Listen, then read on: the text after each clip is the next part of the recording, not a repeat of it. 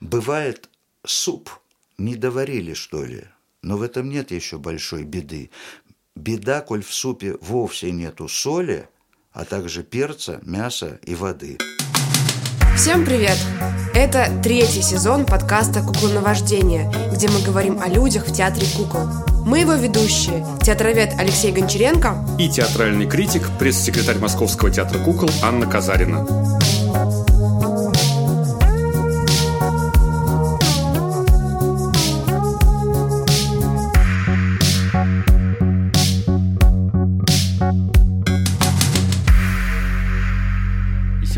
Гостях режиссер и актер Григорий Гольдман.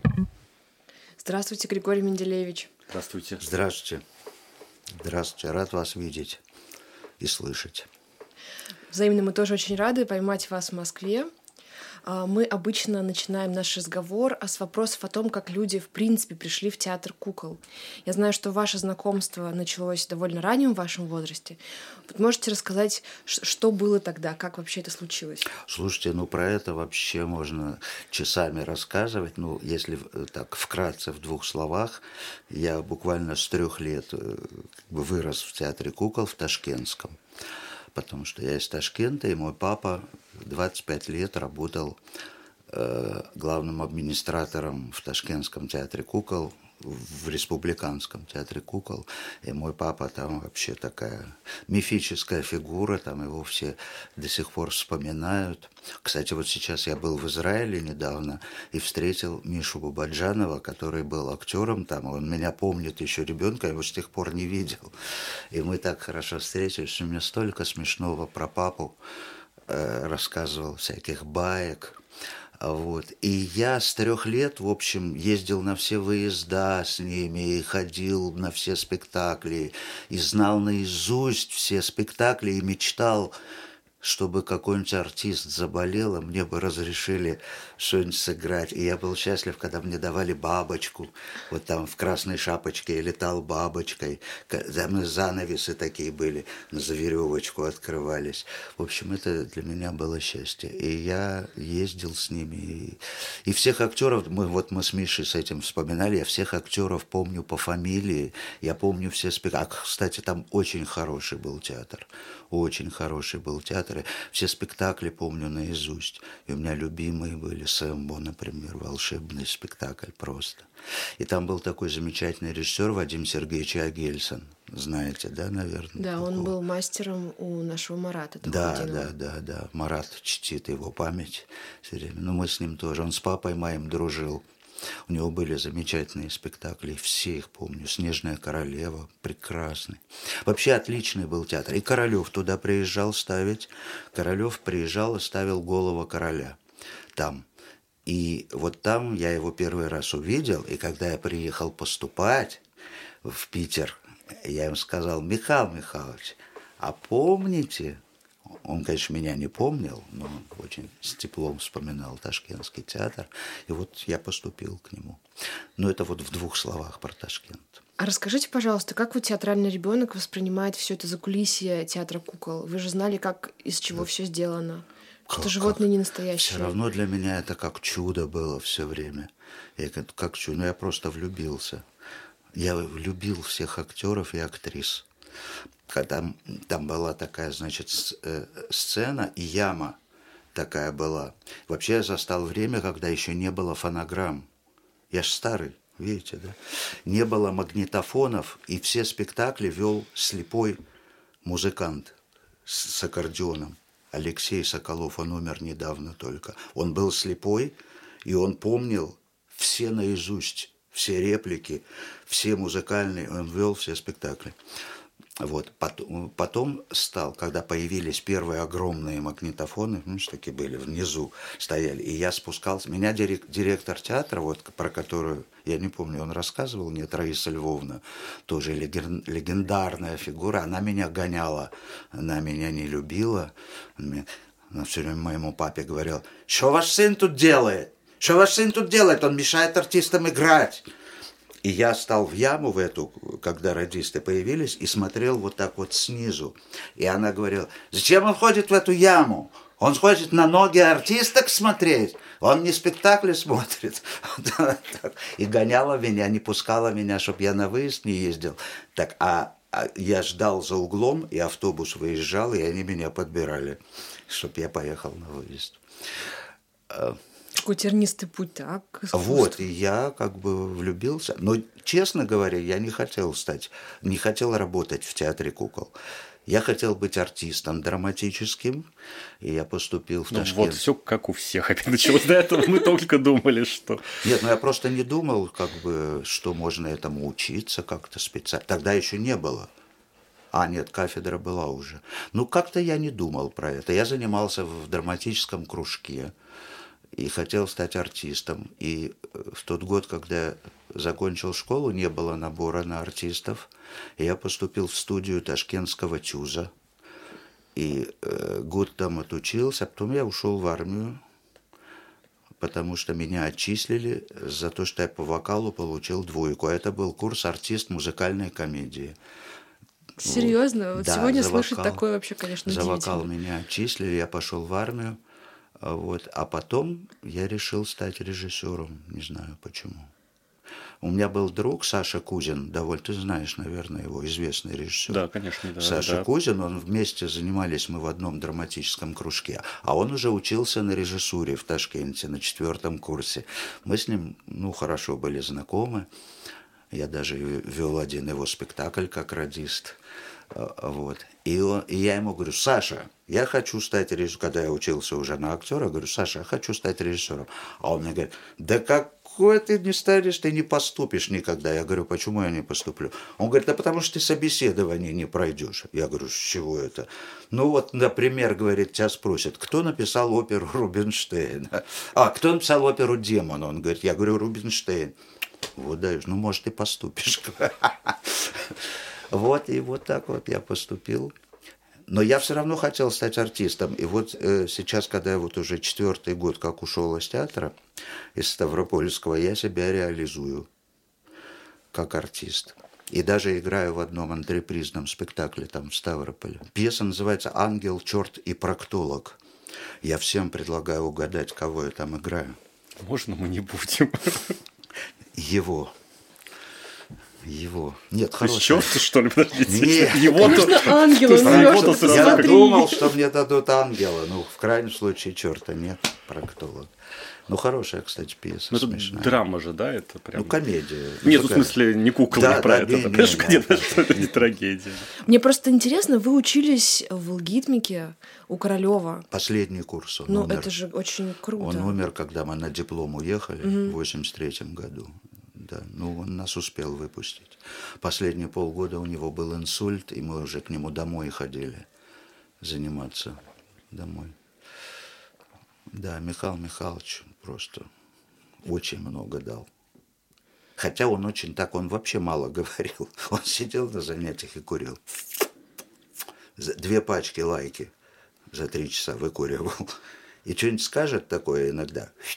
И прямо хорошо. А что вы делали? Вы этюды ему показывали во время того, как он курил?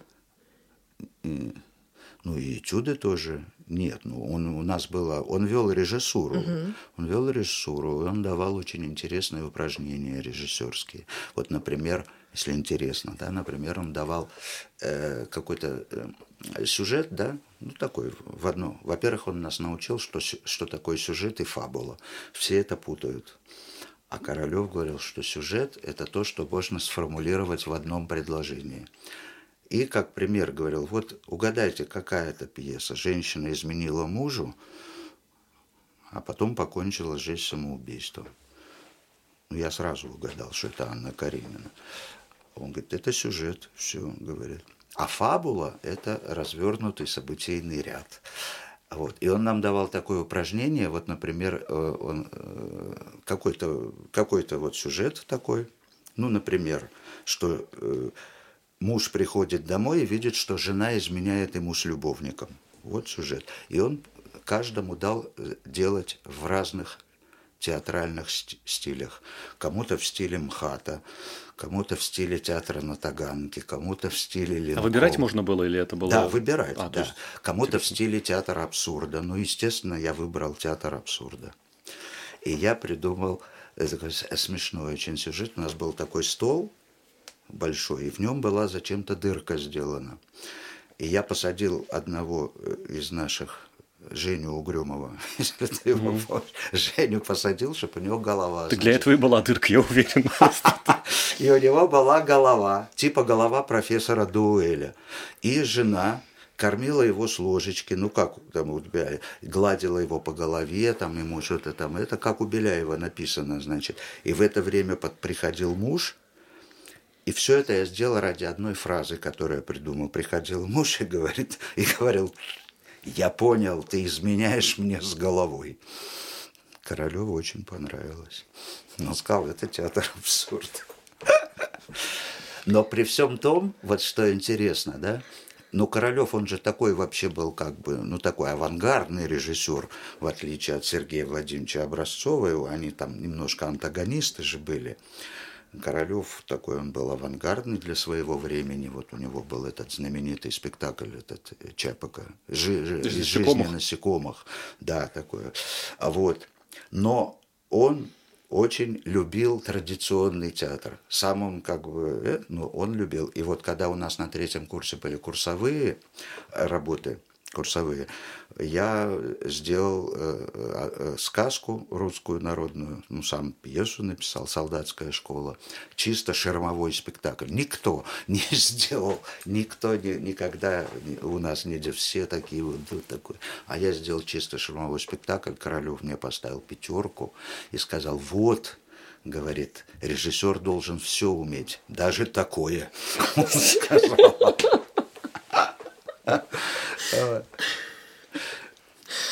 Ну, ну, ну вот. А, ну, ну, интересно, например, вот я рассказывал, это вот характеризует Михаила Михайловича очень. Когда мы уезжали на дипломы, вот, мы уехали, и он умер, я, а я единственный уехал почему-то позже и был на его похоронах, а все уже разъехались.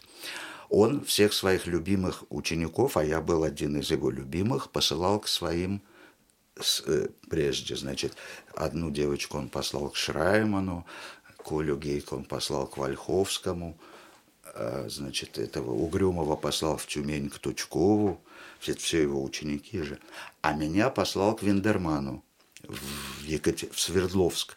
И когда я приехал, Виндерман как раз уволился и уехал в Томск. А Галя Чеснокова, там была э, очередной режиссер, она была в декрете. И я приехал один, и никого нет, и я ставил «Кошкин дом». Значит, дипломный спектакль, он потом шел 14 лет в театре. И режисс... э, Королев требовал экспликации, чтобы так и экспликация была 43 пункта – мы на третьем курсе писали по Шекспиру, это было обязательно. Все выбирали пьесу Шекспира и писали 43 пункта подробнее. Он нам сказал, говорит, я знаю, что вы никогда в жизни этого не будете больше делать, но вы должны это уметь делать. Там было все вплоть до, там был пункт, график темпоритмического развития действия. Мы должны были вычерчивать по картинам графики такие. И вот, значит, по Кошкиному дому надо было писать. Я к нему пришел, тогда еще не было ни компьютеров, ничего.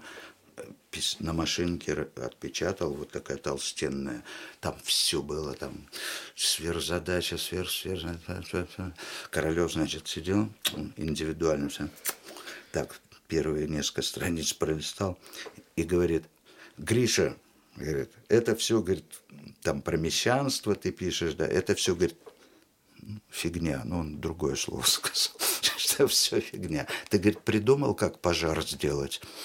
Я говорю, пожар еще не придумал, я же не знаю, какие там технические возможности. Он говорит, так вот, запомни, в Кошкином доме главное придумать, как сделать пожар. И он оказался прав. Знаешь, мы такое там зафигачили с Сашей Казначеевым, был художник, пожар, что весь театр сбегался на эту сцену смотреть. Это было очень эффектно. Ну вот и, к сожалению, Михаил Михайлович ушел так. А как он вам э, рассказывал про театр кукол?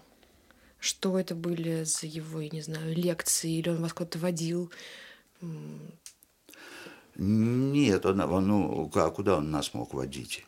Мы, мы, он уже тогда ушел из БТК, он не работал уже в БТК, там работал Сударушкин.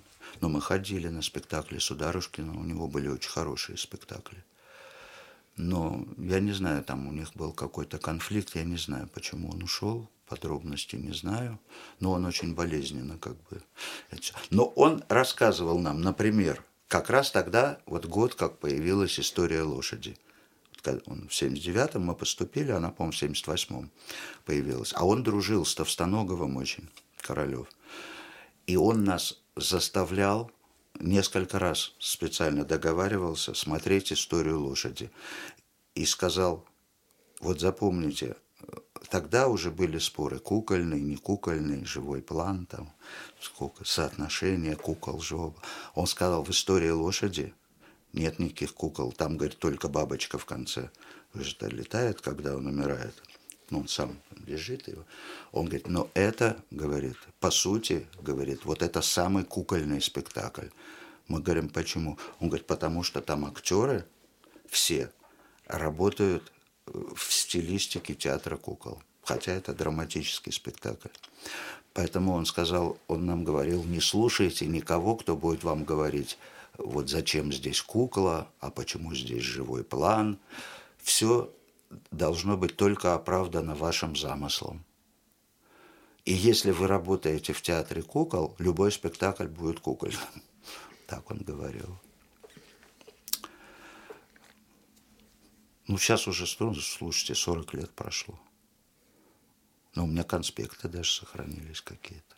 Он нас заставлял дневник вести. Каждого занятия лежит до сих пор. Личный дневник? И, да, личный. Записывать все, что произошло за день, и как-то анализировать это все. У нас был такой курс, но с моего курса вот только сейчас я и Бирюков работаем. А Бирюков был вашим однокурсником? Да. Mm-hmm. Вова Бирюков. Mm-hmm. Да, это мой однокурсник. Мне интересно, как вот после такой э, такого авангардного мастера а, вы начали работать режиссером в разных театрах кукол, главным режиссером в том числе. И, как я понимаю, вы как режиссер все-таки больше придерживаетесь такого классического театра кукол. Нет, ну как я не знаю, что такое, что такое классический театр кукол. Ну я, во-первых, я очень люблю тростевую куклу. Но у меня было немного спектаклей, но несколько было. Я очень люблю тростевую куклу. Э, не очень люблю марионетку. Ну, то есть я, труд... я один раз в жизни поставил марионеточный спектакль в Нижнем Тагиле. Это очень трудно. Во-первых, надо, чтобы их сделали хорошо, а во-вторых, надо, чтобы актеры с ними работали. Ну, интересно было, но очень трудно. Причем это еще была оперета, детская оперета такая. По пьесе Бартенева считаю до пяти. Я сделал оперету. Вот. А, ну как? Каждый спектакль требует своего решения. Вот как, какой замысел есть. У меня есть несколько спектаклей. Я очень много же для взрослых ставил. Штук 12, наверное. Кстати, вот в Гомеле все мои... В Гомеле, когда я работал три года, опять за 8 лет, ой, за три года я поставил пять спектаклей для взрослых. Да какие названия там были? Тартюф, поминальная молитва, Вишневый сад, э, Ануя, э, это, генералы в юбках и, что, и собачье сердце. Вот. И они идут все до сих пор. Поминальная молитва с восьмого года идет. 15 э, лет. Идет и идет. И я не знаю, это традиционный или классический. Ну, я всегда что-то придумываю, э, какой-то. Но ну, надо придумать ход. Я обычно начинаю всегда с финала. Если с поклонов, я... может быть, еще. Да, над, над, мной, надо мной актеры издеваются, что я люблю два или три финала делать. Вот. И я, например, я очень люблю занавес в театре. А многие его не любят. Я помню, что когда я вернулся из Израиля, в 96 году. И после возвращения первый спектакль я ставил в БТК. Тогда Алла Полухина была главный режиссер. И я ставил спектакль «Гусенок». Там. И я так соскучился по, ну, за пять лет в Израиле, я так соскучился по сцене, по зан... А там у них было три занавеса. А такой супер и еще какой-то разбежной. Я все три занавеса собачил. Мне Полухин говорит, с ума сошел, зачем тебе три занавеса? Я говорю, ну, я скучал по занавесу, дай мне, дай. А вот. Вот с финалов начинаю. А вот, вот собачьим мне интересно. Какой-то материал такой редкий для театра, кукол вот уж Марик Барнштейн. Видел какое-нибудь собачье сердце в театре кукол?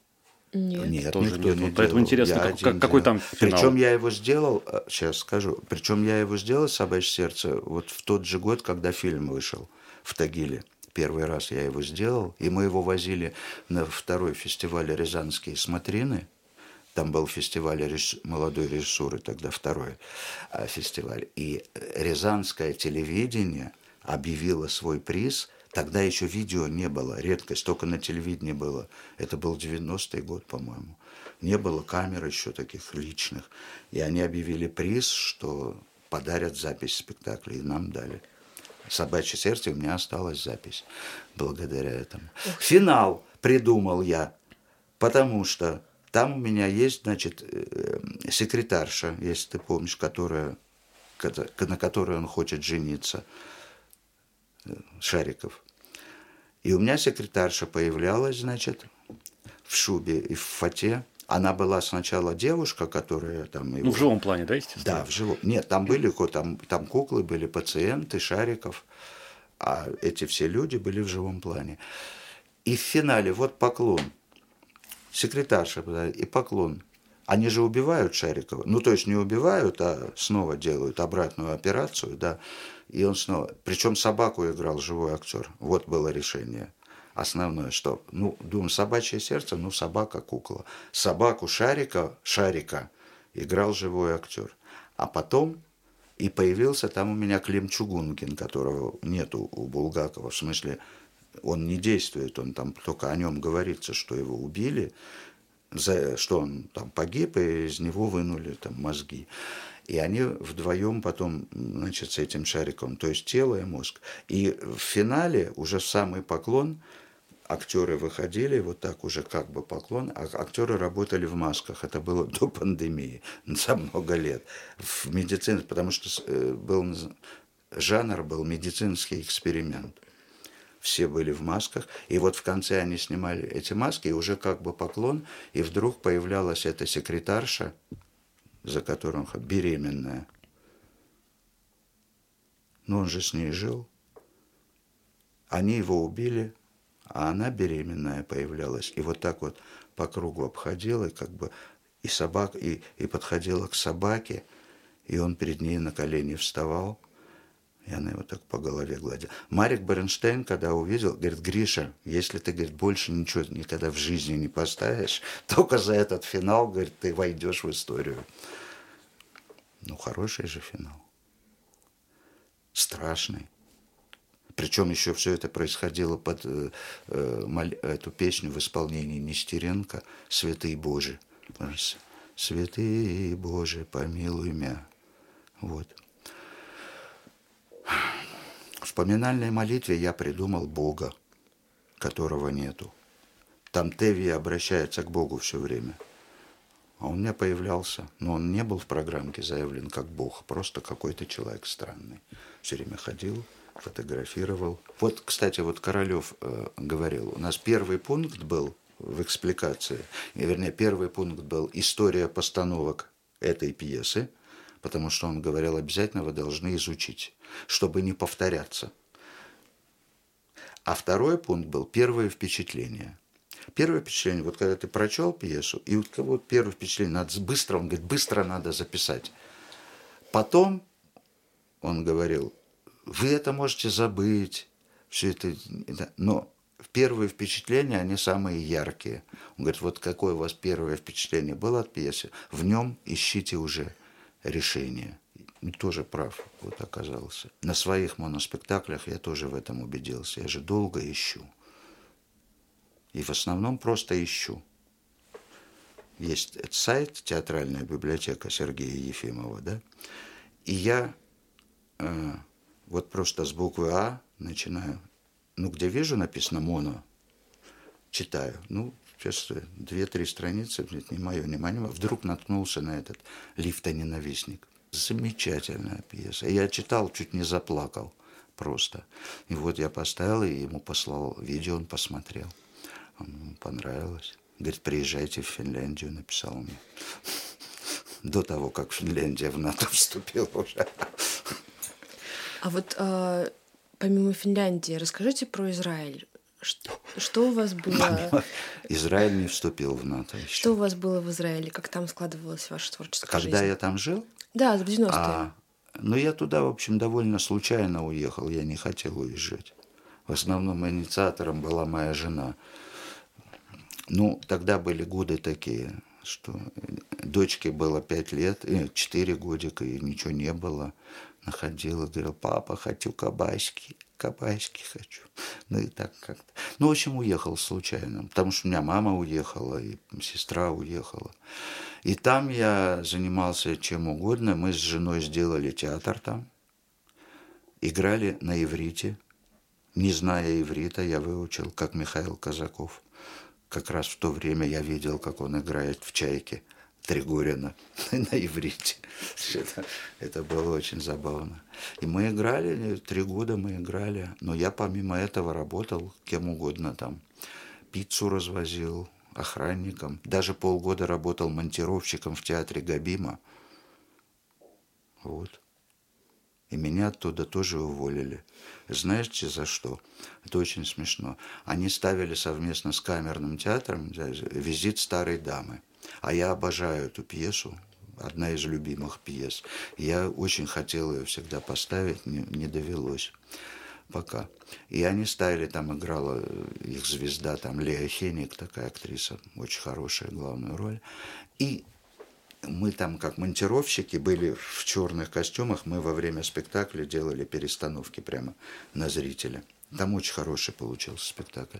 А когда мы были свободны, ну, я сидел в зале, смотрел репетиции. Я уже иврит знал прилично. И вот дошло дело до моей любимой сцены, когда они там идут в лес, сидят на ящиках, и он хоть она говорит, у меня рука там искусственная, нога искусственная.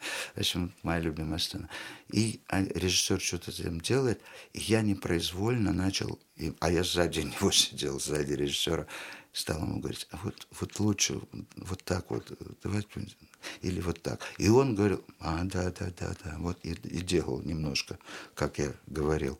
Я говорю, вот здесь лучше, чтобы он встал, а здесь лучше, чтобы она руку ему положила. Короче, он так, я сидел, сидел, и вдруг он поворачивается ко мне и говорит, а ты кто? Я говорю, я монтировщик. Он говорит, а что ты, типа, мешаешь мне работать? А я говорю, ну, вообще-то я вот э, э, Санкт-Петербургскую академию закончил вообще-то. Пошел отсюда а он, сразу. А он говорит, а, ну хорошо, хорошо. Пошел к директору театра и нажаловался на меня. Директор театра меня вызвал и говорит, ты чего, говорит, лезешь? и уволили меня. Ну, не уволили, а сказали, давай, иди ставь где-нибудь спектакль, раз ты режиссер. А почему все-таки такая пьеса мечты и нигде не воплотилась? Ну, что не мешает? Получил. А что мешает обычно? Ну как, что мешает? Во-первых, я не, не могу, пока я не придумал, как ее ставить. Мне просто нравится сама пьеса. А, ну, вот поминальную молитву я тоже, мне пьеса нравилась, я не знал, как ее делать. Я так, знаешь, сказал так.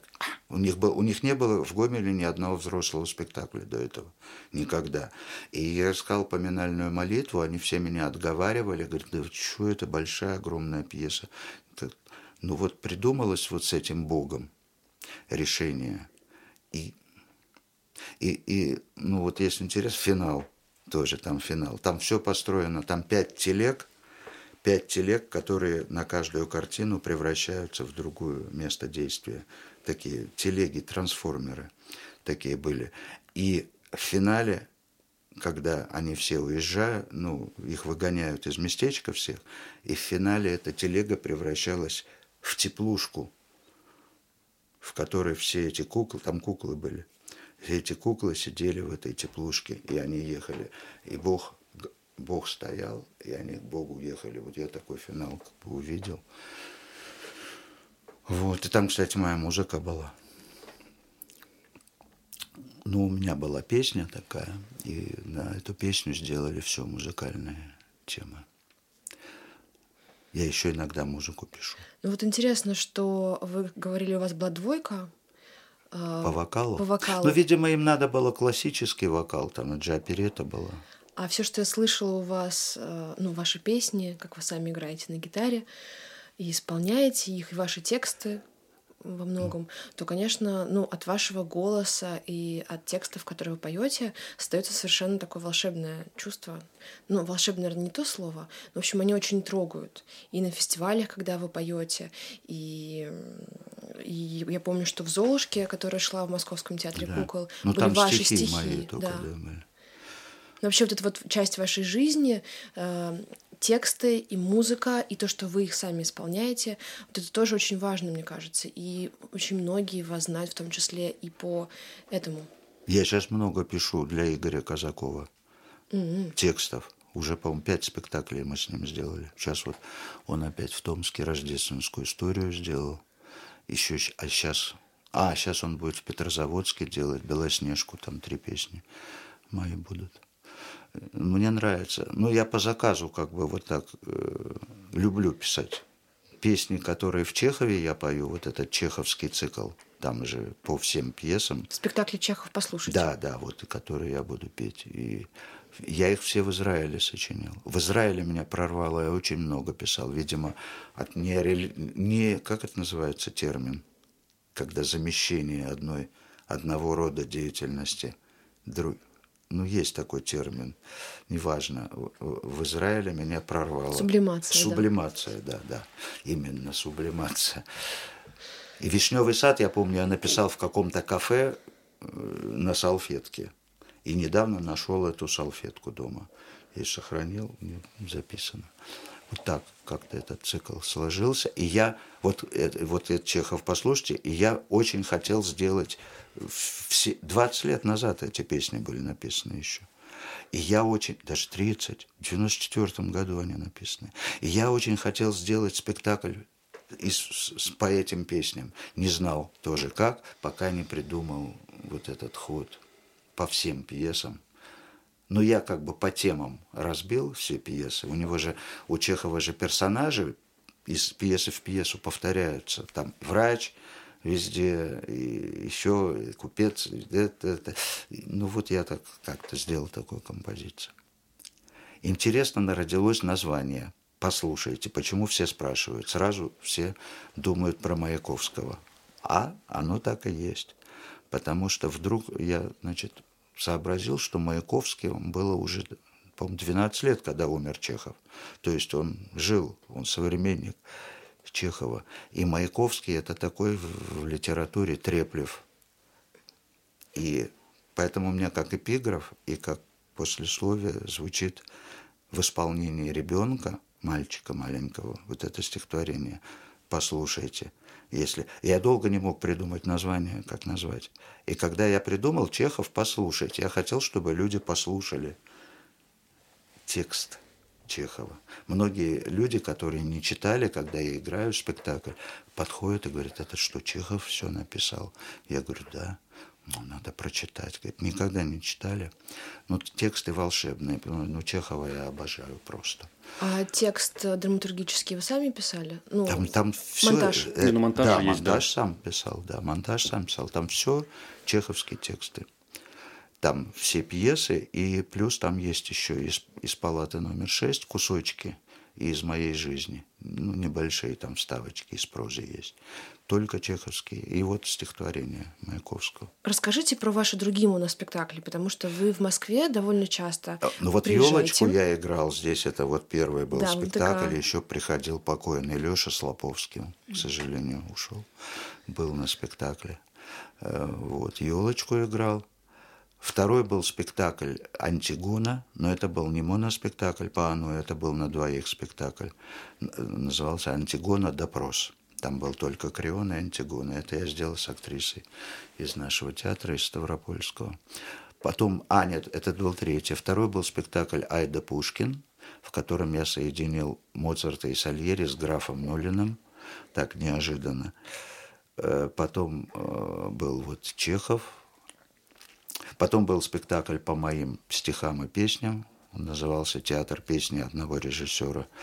И потом был э, вот Паниковский. Вы тоже играли здесь? Здесь играл. А, пессимистическая комедия. Потом был вот «Лифт и ненавистник», и вот сейчас театр. Называется спектакль «Театр». Я очень хотел давно сделать спектакль по, лю- по любимым монологам из моих любимых пьес моих любимых персонажей. Не, тоже не мог придумать, как. Ну, думаю, просто монологи читать это глупо. Не знал, как это соединить. И вдруг натыкаюсь, опять же, на пьесу некой Юлианы Кукарниковой, которая живет в городе Дубна, и у нее там свой театр, и она вообще бывшая актриса и режиссер армянского театра, она из Армении. У нее такой репертуар там, что МХАТ позавидует. Вот, нашел ее пьесу, в которой все, практически все эти монологи, которые я хотел, Плюс очень хороший, интересный текст. Это монолог актера, который переиграл все эти роли, и он пытается себе и зрителю объяснить, для чего нужен театр, нужен ли вообще, кому нужны актеры, для чего это все. И все это, каждый свой постулат он иллюстрирует монологом. Там, на минуточку, король Лир, Меркуцио, Сальери, Хлестаков – Чацкий, Подсекальников из «Самоубийцы». Вот. И так мне было очень интересно это делать. И вот такие прям отзывы, такие хорошие. Я не ожидал, я думал, что это как бы интересно, может быть, актерам только. Ну, оказалось, что даже вот люди, люди говорят, мы теперь по-другому к этой профессии будем относиться. Ну, конечно, людям интересно, как это вообще кухня всегда же вызывает большое Но внимание. там не столько про кухню, там очень парадоксальный вывод в конце, к которому он приходит. Он говорит, что мы разучились по-настоящему в жизни чувствовать, не можем искренне смеяться, плакать, любить не можем. И мы приходим в театр для того, чтобы испытать все эти чувства. И получается, что мы из жизни приходим в театр, чтобы жить. А там уже не можем. Ну, такая э, многозначительная, многозначная пьеса. Мне даже актер знакомый, который посмотрел, он говорит, я чуть не заплакал. Кому нужны актеры? Нужно. Там в начале, э, в начале, говорит, вопрос, э, э, там начинается пьеса того, что я у зрителей спрашиваю, вот как вы думаете, как, без каких профессий нельзя обойтись? Ну и все с места говорят, там врач, я говорю, да, очень бухгалтер, да, да. И я говорю, вот мы их делим, значит, все профессии. И, и где же в этой классификации находится театральный актер? Я спрашиваю, где? Тут мне говорят, в рифму в Караганде. Какие милые зрители собираются на ваши спектакли. Мне интересно еще, как вы эти спектакли э, строите. Это же не театр кукол, но у вас есть некоторые предметы. В «Лифтоне на Вишнике» есть кукла. Это вот э, перчаточная? Да, собачка. Там есть кукла. Они меня спрашивают в Казахстане, директор, у вас кукольный? У них кукольный? У нас, я говорю, конечно, кукольный. Там кукла у меня, она играет важнейшую роль. Там ну, весь спектакль практически о ней. Но она появляется всего два раза, ненадолго. И не надо больше. Пусть вот мы в основном уже с артистами здесь разговариваем, а, и про режиссеров спрашиваем. А вот скажите, как вам работает с режиссером Григорием Гольдманом? Постоянный же такая и вот творческий знаешь, союз. Вот, знаешь, это очень трудно, очень трудно. Я всю жизнь мечтал, чтобы я как артист поработал с режиссером, но, к сожалению, в Ставрополе некому. А вообще позвать, если кого-то или какие-то финансовые ну, причины организационные? Да. Ну вот я не знаю, как вот Карабаска Жукжду зовет, откуда они деньги находят? Гранты. Они же не только же уже зовут, у них прям совсем политика, они зовут разных режиссеров. Ну, да. Что, гранты и... выигрывают? Да, конечно. Но я же этот, э, вот все три спектакля на грант СТД сделал. Вот эти три последние. Сейчас уже четвертый нельзя, мне сказали. Что три года, ну, в смысле, три раза можно только. Ну, ну, там такие деньги, что не позовешь приличного никого. И я сам, но с другой стороны, я как бы сам, это же ну, не знаю. У меня немножко другого рода, чем у Карабаски. У них все-таки это как бы такие театральные спектакли. А у меня это моноспектакли, они вот очень личные, очень личные, я даже не представляю. Но с другой стороны, когда я уже как бы рисунок сделал, да, я зову кого-нибудь посмотреть со стороны. Вот, когда я елочку делал, я позвал очень хорошего актера из драмы у нас. Он посмотрел и очень много мне подсказал. Ну, чисто актерских каких-то вот приспособлений, очень полезно. Обязательно надо, чтобы кто-то со стороны смотрел. Но с другой стороны, у каждого же свои эти представления, как надо – вот один раз я попытался позвать Наташу Ледовских, когда я что-то что делал. А она мне стала свои как бы режиссерские эти идеи, которые ну, мне не ложились абсолютно. Поэтому, ну, это такой жанр немножко более личный такой. А как вам существуется в, актерск, в актерской Ой, профессии? отлично, я просто кайф ловлю. А Мне был... нравится это дело, просто нравится. А есть такое чувство, что вот у вас была долгая-долгая режиссерская карьера, во время которой вы могли бы э, играть на сцене, а Вот ставили... ужасно, обидно. Я бы столько мог сыграть. Обидно.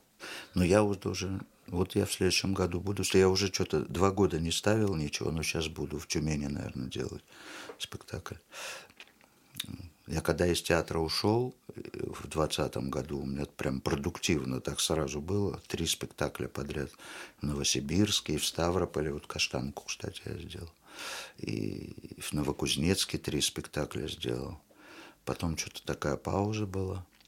Из-за пандемии, там пандемия была. Сейчас, может, в Тюмени буду делать. Я очень хочу еще раз собачье сердце сделать. Немножко по-другому придумал. Но это должен быть театр. Это все-таки да, не лимонная да. история. А, мне очень нравится, когда на закрытии какого-нибудь фестиваля выходите вы и читаете, собственно, сочинение эпиграммы. Да, да, это прям вот я всегда жду и понимаю, что если Григорий Менделеевич есть на этом фестивале, значит, в конце нас ждет вот что-то а, такое. А где ты последний раз слышал? Ну вот я помню, в Иваново на Муравейнике было, да, и да. на Петрушке Великом, а, мне кажется, тоже было. Да, у меня даже запись есть записи, если они записали, там были хорошие эпиграммы. Ну, то есть такой всегда подарок э, фестивалю, и я думаю, большой подарок тем, про кого вы пишете. Не знаешь, сколько уже? 130 эпиграмм. Надо издавать. Ну вот да, это, кстати, требует того, да. Так вот, Бурман все обещает, но никак. Он говорит, надо издать это. Больше всего знаете на кого эпиграмм? Нет, конечно. На Борока. А, ну понятно. На Борока больше всего. Это когда он получил золотую маску за кролика Эдварда, я написал эпиграмму. За золотую маской Борок теперь скрывается. Ну что же, он был всегда театром дорог. Теперь он стал еще дороже. Добрая. Очень добрая. А вот Мирхольд, роль в кино, которая... Во-первых, кино интересно, да, во-вторых, роль такая, да, да не каждый день дают. Так я вообще первый раз в игровом кино, никто... О, тем более не играл, по-моему, никто в игровом кино. Какой-то был фильм, где его внук играл, знаешь, у него внук есть. Да, да, да, это было, было, было, было. Но это, по-моему, полу, полудокументальный был там какие-то. Ну, не помню, столько, там да. это так получилось, что у меня мой друг, кинорежиссер очень известный в Ташкенте, Зульфикар Мусаков, это тоже друг, тоже из драм-кружка. Он мне э, э, давно твердил, что я похож на Мейерхольда, ну, говорят, что да. Портретное сходство. И когда я очки одеваю, еще на Вуди Алина похож очень. Вот. И он... Начинается, извините, это что получается, Мерхольд похож на Вуди Аллена. Отметить хочется. Григорий Менделеевич похож на всех, а, потому что он актерская сущность вот такая. Нет, еще мне сказали, что я на Аль Пачино похож. Вот да. Да? Да, вот вы актер просто прирожденный, понимаете? Протей. Короче говоря, он, я ему говорил, так сними, сними, говорю, фильм про Мейерхольда, раз я похож. Сам Бог велел. И он что-то так шутили, шутили, шутили. И вдруг он говорит, я снимаю фильм Берлин Аккурган. Это фильм совершенно о, войне там и в Берлине происходит действие. Кстати, фильм отличный отличный. Не потому, что я там играл, просто очень хороший фильм. К сожалению, его не купили в России. Да, вот его никак я в интернете он, не могу найти, Он номинировал... Кстати. Нет, он есть. Есть где-то просто... У меня ссылка не... есть, он, да, по-русски а. даже. Он номинировался на Нику даже. И я приезжал на церемонию, но он не получил, к сожалению, но все равно.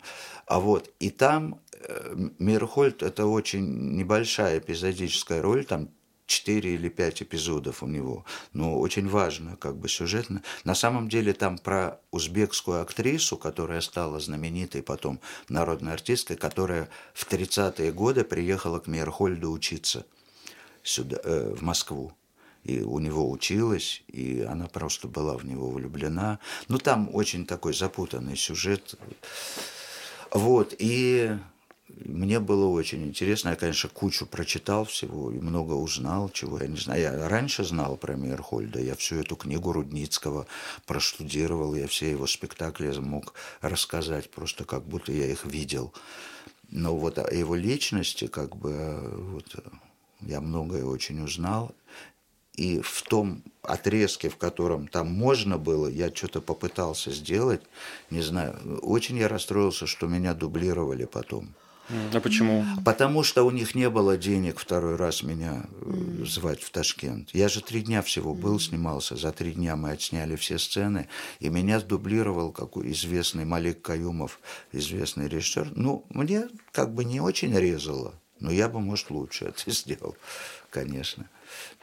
И там было очень забавно. Например, э, э, ну там были, там же Михаил Чехов есть, Зинаида Райх, Э, у нас есть сцена, там есть сцена в Берлине, которую мы в Ташкенте, естественно, снимали, потому что на Берлин не было денег. Нашли в Ташкенте немецкий вот этот интерьер. Он же звал Чехова играть Гамлета, Мейерхольд когда Чехов был в эмиграции, он говорит, Миша, приезжай, я хочу Гамлета на тебя ставить. А Чехов сказал, с ума я сошел. И ты, говорит, уезжай, пока не поздно. Там есть сцена, где Чехов говорит, почему, зачем ты возвращаешься? А Мерхоль говорит, потому что я не могу бросить театр актеров. Короче, там была сцена, э, э, в этой урок, би, урок Мейерхольда в его школе – со студийцами. И в сценарии было написано, ну, локация, театр, театр Мейерхольда, Мейерхольд ведет занятия со студентами. Все. Больше ничего не было, ни текста, ничего. И я, меня уже грим, там мы приехали снимать в какой-то ДК за городом, там все оборудовали, там все. И мне этот режиссер говорит, ну давай. Я говорю, а что давай-то где? Что-нибудь текст. Говорит, как, ну, придумай что-нибудь сам. Ты знаешь, что такое биомеханика? Там он что-то занимался. Я говорю, ну, знаю, теоретически. Он говорит, ну, придумай, придумай что-нибудь быстро. И я придумал целую сцену. Она, правда, он ее немножко подсократил, но я придумал текст и э, там были ученики, значит, я целый урок вот придумал. Это было очень интересно. Я почти импровизировал все, как он занимается. Вот, вот там я показал, что он одержимый. Он действительно, он одержимый такой человек был. Он.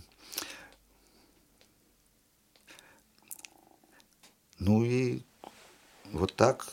И там очень щемящая сцена была, когда эта ученица уезжает, узбечка это, в Ташкент.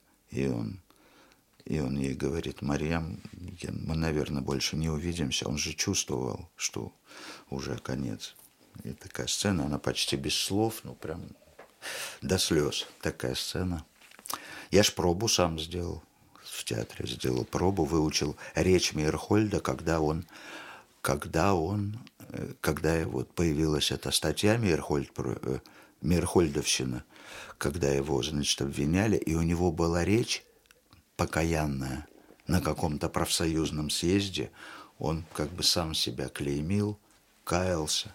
И вот я эту речь взял сделал. Ой, вот.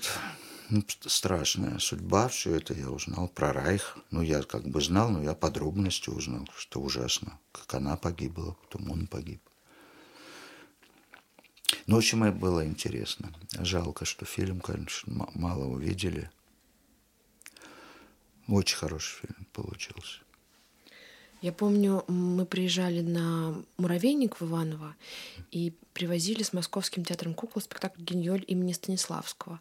И частью спектакля такие являются фигуры в полный рост, которые стоят а, выставляются в фойе. Угу. И Женя Шахотько, художник этого спектакля, подвела вас, Григорий Менделеевич, к Мирхольду и вот попросила просто сфотографировать ваши два профиля, потому что, ну, реально один в один практически. Вот только вы живой и настоящий, а сейчас а еще рядом с нами сидите. Ну, вы волнуетесь? Честь. Вы вол... Конечно. Трепещ. Когда вы стали больше актерствовать, изменилось ли отношение к актерам как к режиссера? Что-то поменялось в репетиции? Да нет, я процессе? люблю артистов. Может, стали больше любить, стали меньше любить, не знаю. Ну, ну, как... Или ничего не произошло, да нет. все окей. Все, все нормально. Вообще я, а, ну, ну как, артистов надо любить, иначе как -то с ними работать? Если у меня плохое отношение к человеку, ну как к человеку... Это же имею в виду, понятно, что любить это обязательно, а я имею в виду даже вот там, профессионально в смысле процесса построения э, отношений, там что-то по-другому стали ну, объяснять как-то, понимаешь, да? Актер, актеры ленивые очень все. Я не ленивый ну, актер. Вот я очень как бы совестливый актер. Вот, я не, не могу себе представить, что вот мне режиссер скажет, там, завтра выучи там сцену, а что я приду и не выучу. А актеры очень ленивые. И меня очень злит, вот когда в театре там приходишь, и первый вопрос, когда тебя задают. Мы сегодня до скольки репетируем, Григорий Андреевич? Сразу убить хочется. А, но есть и актеры, которые ночами. Вот у меня был в Томске случай, вот я его привожу, когда я делал в Томске, в Тюзе, спектакль «Странный принц». Это по сказке, как его зовут в Глазове, который? Дамир. По, по Дамир Салимзянов, у него есть пьеса по... Она называется не «Странный», это я ее так назвал. «Принц-кролик». «Принц кролик». Прекрасная пьеса, она мне уже... Знаешь, да? Ее? Да, да, да. Отличная, у нее там стихи такие хорошие. Короче, я ее в Томском тюзе ставил. И вот у нас там была сцена, у нас там была сцена, тогда еще директором был, вот который сейчас директор Урайкина. Владимир. Володя. Заченко. Да, да, он был директором. А вот. И там была сцена, вот я просто для примера актера, там была сцена э, кролика и принцессы. И она у нас, ну, нифига, вот не получалось, и все. И мы сидели, уже было 8 вечера. Мы с двумя актерами. А там еще такая сценография была бешеная, там надо было по лестницам лазить, там прыгать. В общем, не получалось ничего. И я чувствую, что не получается, и они чувствуют. Они злые, усталые актеры. И мы, даже у нас конфликт какой-то начался. Я говорю, ну, ну что вы, как... ну, короче, разругались мы с ними. Я хлопнул дверью и ушел. Я ушел, и вот так вот ходил, ходил, я был расстроен жутко, потому что это такая, ну, ключевая сцена была. И я ходил что-то вокруг театра час. Потом просто так зашел, вот вернулся посмотреть. Ну, думаю, что может. Прихожу, а они там. И говорят, Григорий Неделевич, смотрите, мы сделали сцену сами. И показали мне. Вот так вот. Я подошел, их расцеловал просто. Вот есть такие артисты. До сих пор дружу с ними. Женечка Алексеева такая хорошая. Вот есть такие артисты. А другие бы плюнули и ушли тоже.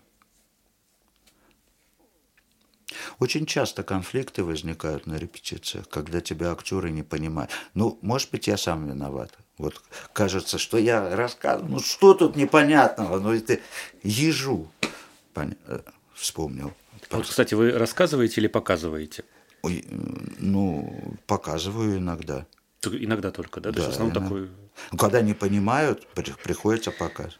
Я, кстати, вспомнил... Это хочется, что проще самому сыграть, идите все. Да, вот это, да, о, любимое, да. да. А во-первых, я, я всегда где-то к десятой репетиции я знаю весь текст наизусть. И меня просто э, бесит, почему актеры не знают. Я говорю, почему я знаю уже все роли, весь текст, а они не знают, ходят с этими бумажками. И есть еще артисты, которые могут вот так ходить с бумажками и играть, а есть, которые не могут.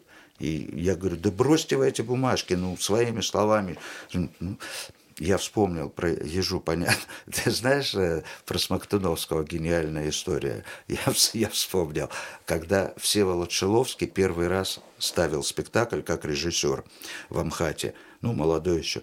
И он очень хотел, чтобы у него Смоктуновский играл. Ну, для... И он пришел к Ефремову, говорит, Олег, ну, поговори с Кешей, ну, может быть, ну, представляешь, у меня первый спектакль. А это был на военную тему спектакля.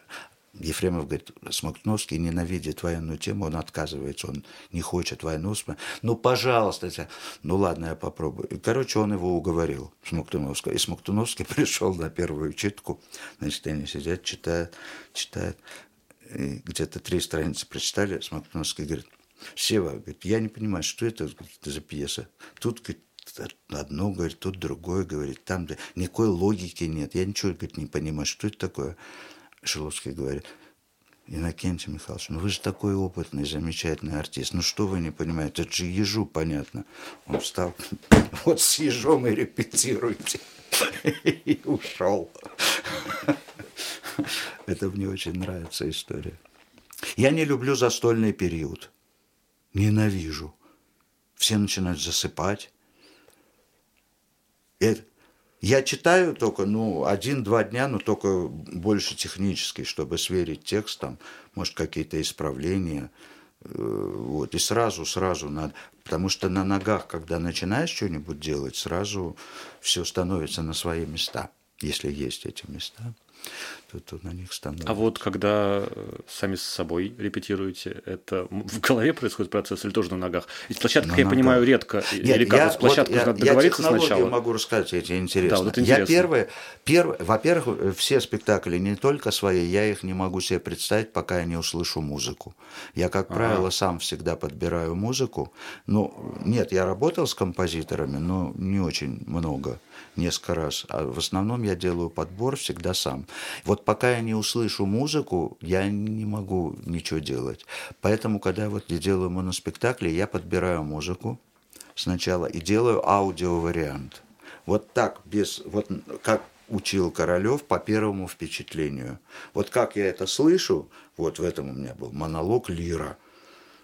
Вот так я его и читаю. Ну и кроме того, я это делаю для того, чтобы потом учить вот в наушнике ходить. Это легче, чем с листа. Поэтому вы помните на репетициях все тексты, а они нет.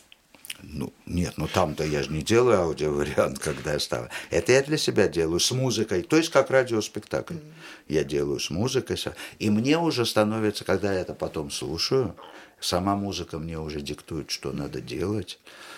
Вот, э, и я очень много нахожу уже слушая себя, вот когда я себя слушаю. И много нашел, вот я не знаю, вот, вот в этом даже... Вот этот спектакль «Последний театр», он даже как бы более такой литературный немножко. Там нету сюжета, там он такой дискуссионный. Там сюжета как такового нет. Там весь сюжет идет через вот эти монологи. Разные, разные, разные. То есть, сейчас по, по Королеву, а фабула есть, да, ну, чтобы там понять не стало. И, и фабулы, фабулы нет. нет. И фабулы нет. Ну вот, например, он говорит, что люди разучились думать, разучились. Люди врут на каждом шагу, как Хлестаков. И это уже стало профессией, хлестаковщина. Приходит, это я уже те, приходит человек и говорит, я учитель, я критик, я начальник или я режиссер. Хорошо, что в хирурге он не метил. И дальше идет монолог Хлестакова э, как подтверждение. Поэтому я его делаю ну, немножко по-другому. Так никто не делает, как я его делаю. А вот там просто хочется понять это тоже. А, там же есть, как я понимаю, э, или вы играете самого себя, или там есть какой-то герой вот у не, автора не, не. Там пьесы? Фабула, нет, там фабула в том, что и, и, у меня, э, я придумал, что я, у меня совершенно такой нейтральный костюм, белая рубашка, бабочка и все.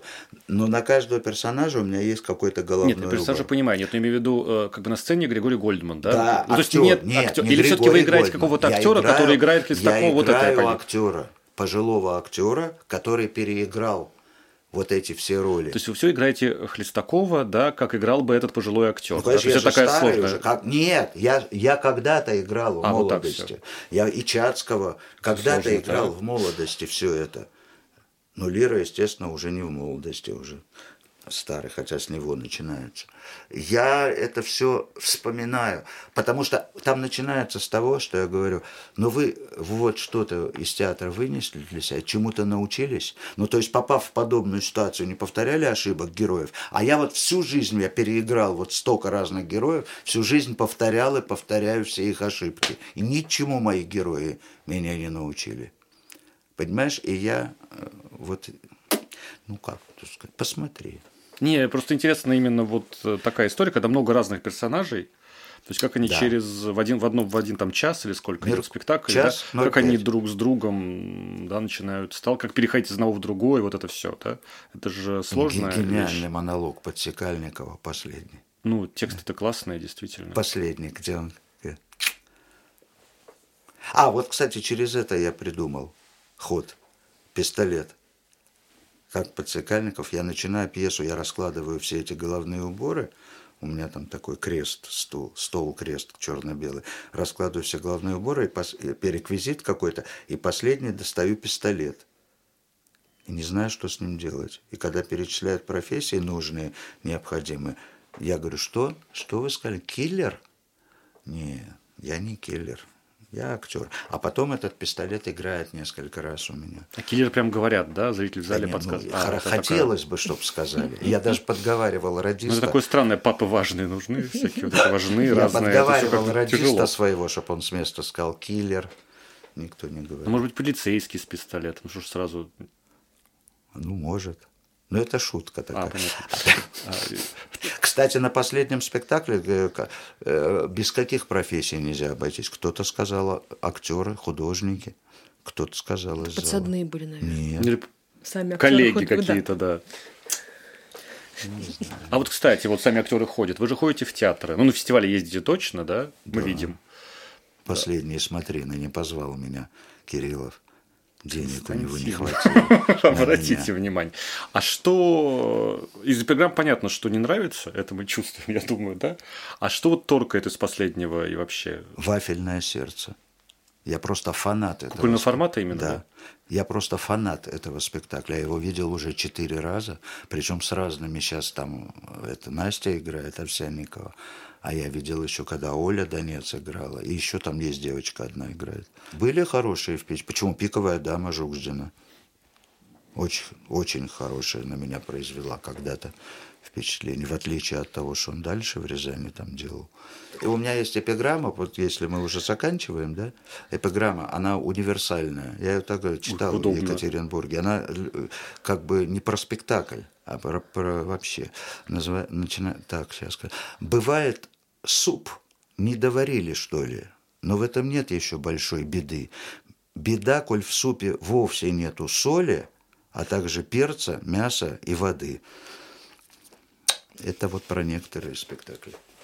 А скажите, гитара хорошая? Ну, может, одну песенку коротенькую. В Пишите? подкасте еще не было гитары, вы будете у нас первым, да, пишем. Называется «Прощальная песенка». Я хочу, чтоб меня любили, Я хочу, чтоб по мне скучали, Чтоб, прощаясь со мной на перроне, Мне шептали «Вернись скорей». Я хочу, чтобы мне звонили И на письма мои отвечали, И чтоб теплые ваши ладони Я запомнил в руке своей. Я хочу, чтобы ранним утром Просыпаться было не страшно, Чтобы солнце меня будило, Чуть коснувшись лучами глаз, И чтоб я, полежав минуту, Вспомнил с радостью день вчерашний. Я хочу, чтобы все это было Каждый день, как в последний раз. Я хочу, чтобы стихи слагались И всегда находилось слово Чтоб игралось, пока играю И чтоб я не ходил к врачу Чтоб друг другу мы улыбались Чтобы дочка была здорова вот как малого я желаю, вот как многого я хочу. А еще я хочу вернуться, и чтобы было все как в начале, чтобы вы меня не забыли и пришли на вокзал встречать. Я увижу, что вы мне рады и зачем-то по мне скучали. И за что ты меня любили, а за что не могу понять. Сегодня у нас в гостях был актер и режиссер независимого театрального проекта Григорий Гольдман. Спасибо вам большое, Григорий Менделеевич. Спасибо. Вам было интересно со мной? Невероятно. Очень. Это был подкаст «Кукла на вождение». Слушайте нас на любой удобной вам платформе. Подписывайтесь и делитесь со своими друзьями в соцсетях. Так о подкасте узнает больше людей. Еще у нас есть группа ВКонтакте, где нас можно не только слушать, но и комментировать.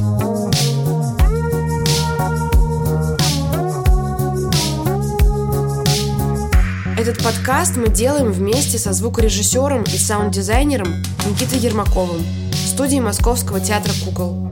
Обложку нам нарисовала Наталья Кривонос. Спасибо им большое. И всем пока!